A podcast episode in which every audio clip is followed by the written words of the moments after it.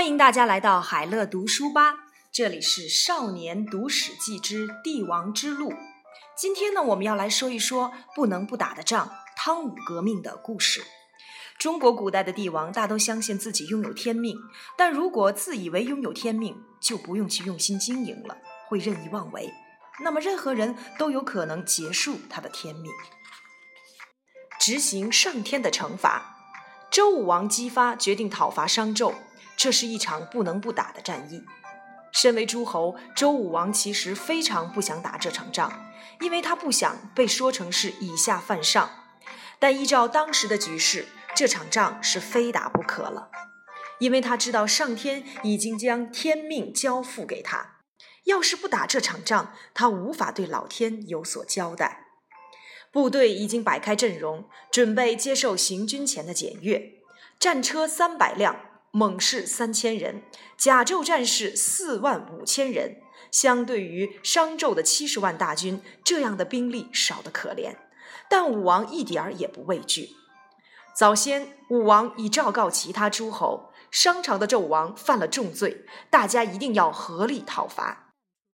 如今，在蒙津这个地方，他再次向部队表示他的决心。不是我激发犯上作乱，而是商纣作恶多端，人神共愤，置他的祖先、国家、亲人和百姓于不顾。我现在要奉行上天的旨意，对他加以惩罚。历史实在值得回味，因为类似的话，六百年前的商汤也曾说过，而商汤正是纣的开国祖先。那时候夏桀无道，汤带着部队准备去讨伐。也曾像周武王这样，以无比郑重的心情对他的部队宣誓：“我不是存心想反叛，这是因为夏桀有罪，我敬畏上天，所以得去讨伐。”如果商汤还在世，听到周武王对他的后代子孙说着他曾说过的那些话，不知作何感想？也许他会对周武王说：“做你该做的吧，只要是无道的暴君，不管是谁的子孙，都该换掉。”夏朝呢，曾经是一个快乐的王朝，禹和启都是很好的帝王。但传到了第十七代的君主夏桀，整个王朝的风气就变了。夏桀生性残暴，对百姓苛刻，经常伤害百姓，又非常宠爱他的妃妾莫喜，荒废了政务。百姓无法忍受夏桀的残暴，将夏桀比拟为恶毒的太阳，说这个太阳什么时候下山？我们都宁愿跟你一起去死。正是这样的话，让商汤决定发动革命，灭掉夏桀，因为他不忍心再看到百姓受苦了。商汤革命成功了，他放逐了夏桀，以商朝取代了大禹所建立的夏朝。商朝也曾经是个快乐的王朝，但是到了第三十一位君主纣王，却出现了严重的问题。让整个王朝蒙上了厚厚的阴影。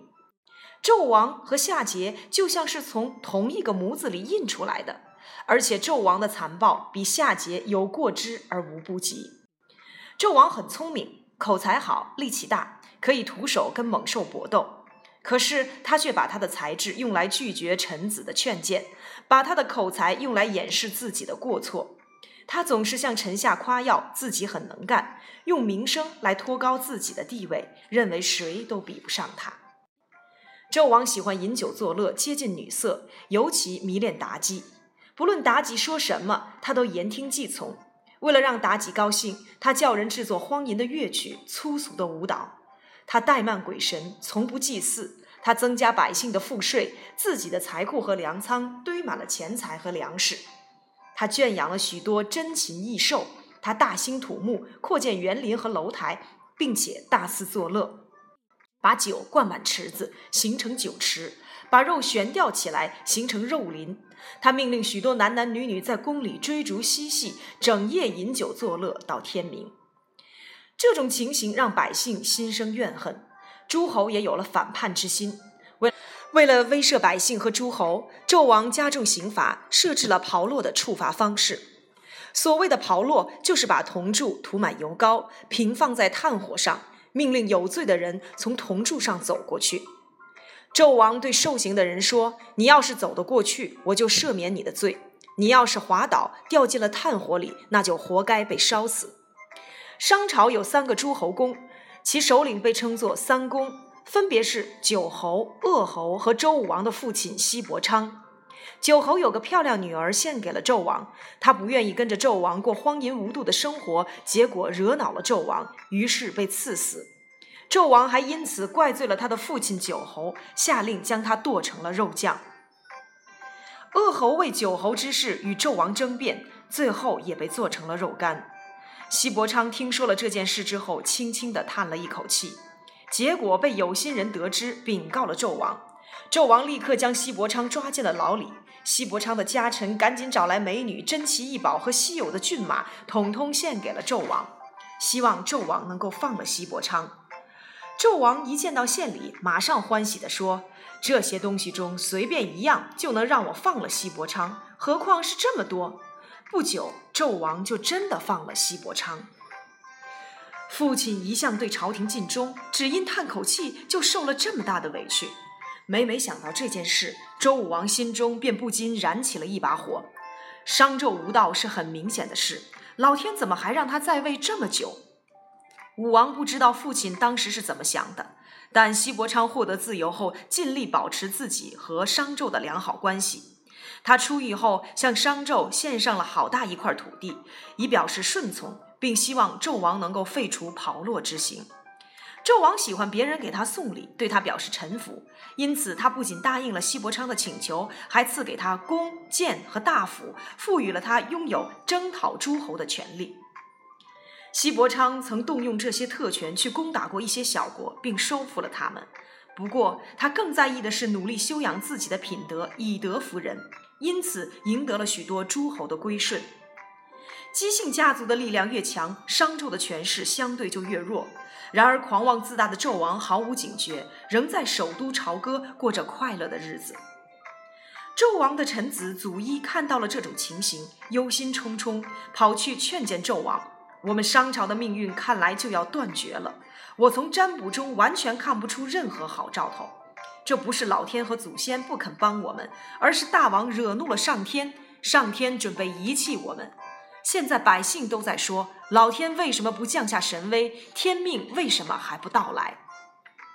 这番话听起来很刺耳，但纣王并没有杀祖伊，只是驳斥他说：“我一生下来就注定要当国君。”这难道就不是天命吗？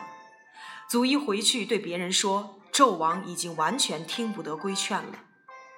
当纣王拒绝纳谏，远离贤臣而任用小人时，西伯昌却找来了贤者姜子牙担任了辅佐大臣，并尊称他为太公望，表示他是自己的祖父太公时就已经在殷切盼望的人。只可惜西伯昌没多久就过世了，没能亲眼看到自己的国家在贤臣的辅佐下蒸蒸日上的情景。武王姬发继任后，追奉他的父亲为文王，在政事上除了姜子牙，他还任用了弟弟周公旦、赵公和毕公等人。武王在位的第九年，带兵来到了黄河边的蒙津。当时没有相约而跑来会师的诸侯有八百多位，诸侯们一致向武王表示可以讨伐纣王了。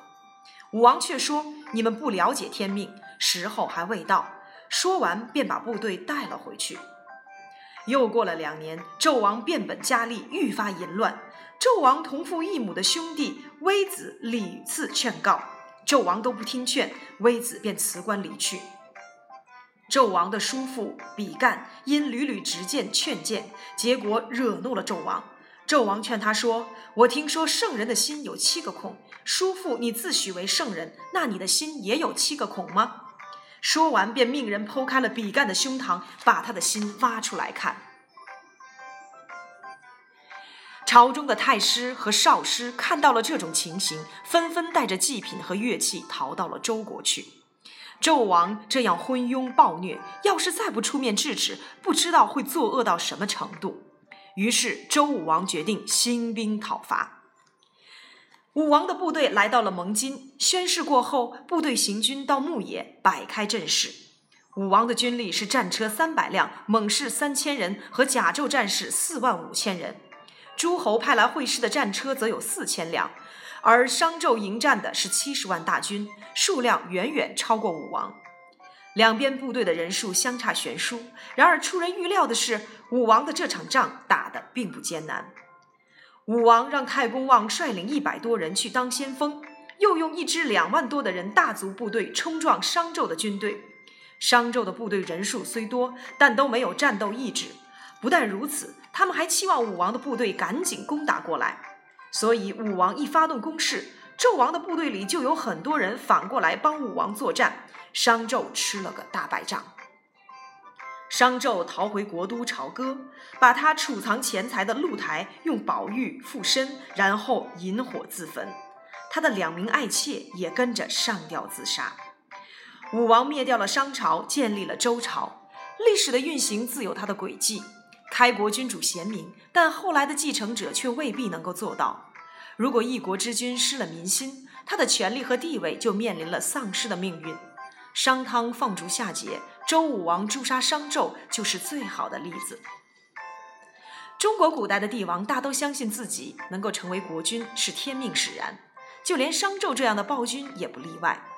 天命的观念为王权的正当性提供了绝对的保证。然而，中国人也很早就发明了“革命”这个词，“革”是革除、改换，“命”是指天命。革命的意思就是指改换旧有的天命。说的坦白些，这是在警告所有的当权者。不要以为拥有天命就能任意妄为，若不用心经营，为人民谋福利，任何人都有可能结束当权者的天命。战国时期，齐宣王曾经拿商汤放桀、武王伐纣的事来询问孟子：“做臣子的杀掉国君可以吗？”孟子回答：“我只听说是杀了一个独裁者，他的名字叫做纣。当国君的不仁，做臣子的又何必有义？这是孟子的逻辑。”不知道齐宣王当时有没有听懂孟子话中的真意？若是他听懂了，就应该引以为鉴。词语收藏夹：殷见不远，殷的子孙要以夏的灭亡作为警惕，比喻可供借鉴的事例近在眼前。例句：去年的台风给当地造成了莫大的伤害，因见不远。今年的台风季节，我们怎能不事先防范？二重蹈覆辙，重新走上老路，比喻不能汲取教训而犯同一类的错误。辙，车轮在地上走过的痕迹。例句：商纣重蹈覆辙，走上了夏桀因残暴而灭亡的老路。